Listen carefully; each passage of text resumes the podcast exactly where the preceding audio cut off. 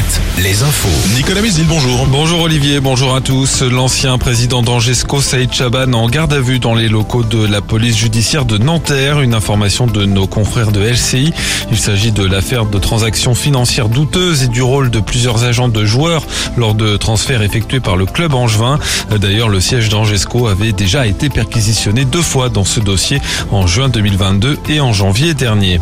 Les pêcheurs ont levé hier leur mouvement de protestation entamé la semaine dernière. Réunis au Sable d'Olonne, ils ont voté le retour en mer dès ce lundi comme partout sur la côte atlantique. Les professionnels estiment avoir été entendus sur la poursuite du chalutage de fond dans les aires marines protégées et sur la remise à plat du plan de protection des dauphins. Donald Trump est arrivé hier à New York. Il doit comparaître ce mardi devant le tribunal, une première pour un ancien président américain.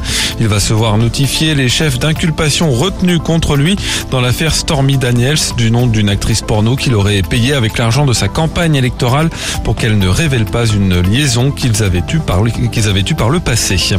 Sept sites accueilleront le passage de la flamme olympique le 29 mai 2024 en Mayenne. Outre Laval, Château-Gontier et Mayenne, des lieux emblématiques ont été choisis comme le musée Robert Tatin, le château de Sainte-Suzanne et le belvédère du Mont des Avaloirs.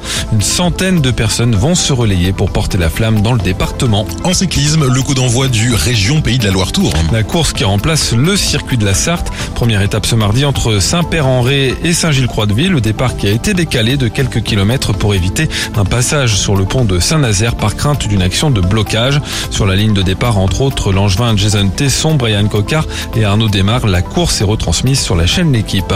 Le foot, les jeunes françaises ont réussi leur entrée dans le mondial de Montaigu hier avec une victoire 6-0 contre le Mexique. Aujourd'hui, chez les garçons, la France affronte l'Arabie Saoudite au Poiré-sur-Vie. Et puis la météo, du soleil toute la journée et des maxi entre 13 et 15 degrés. Très bonne journée à tous.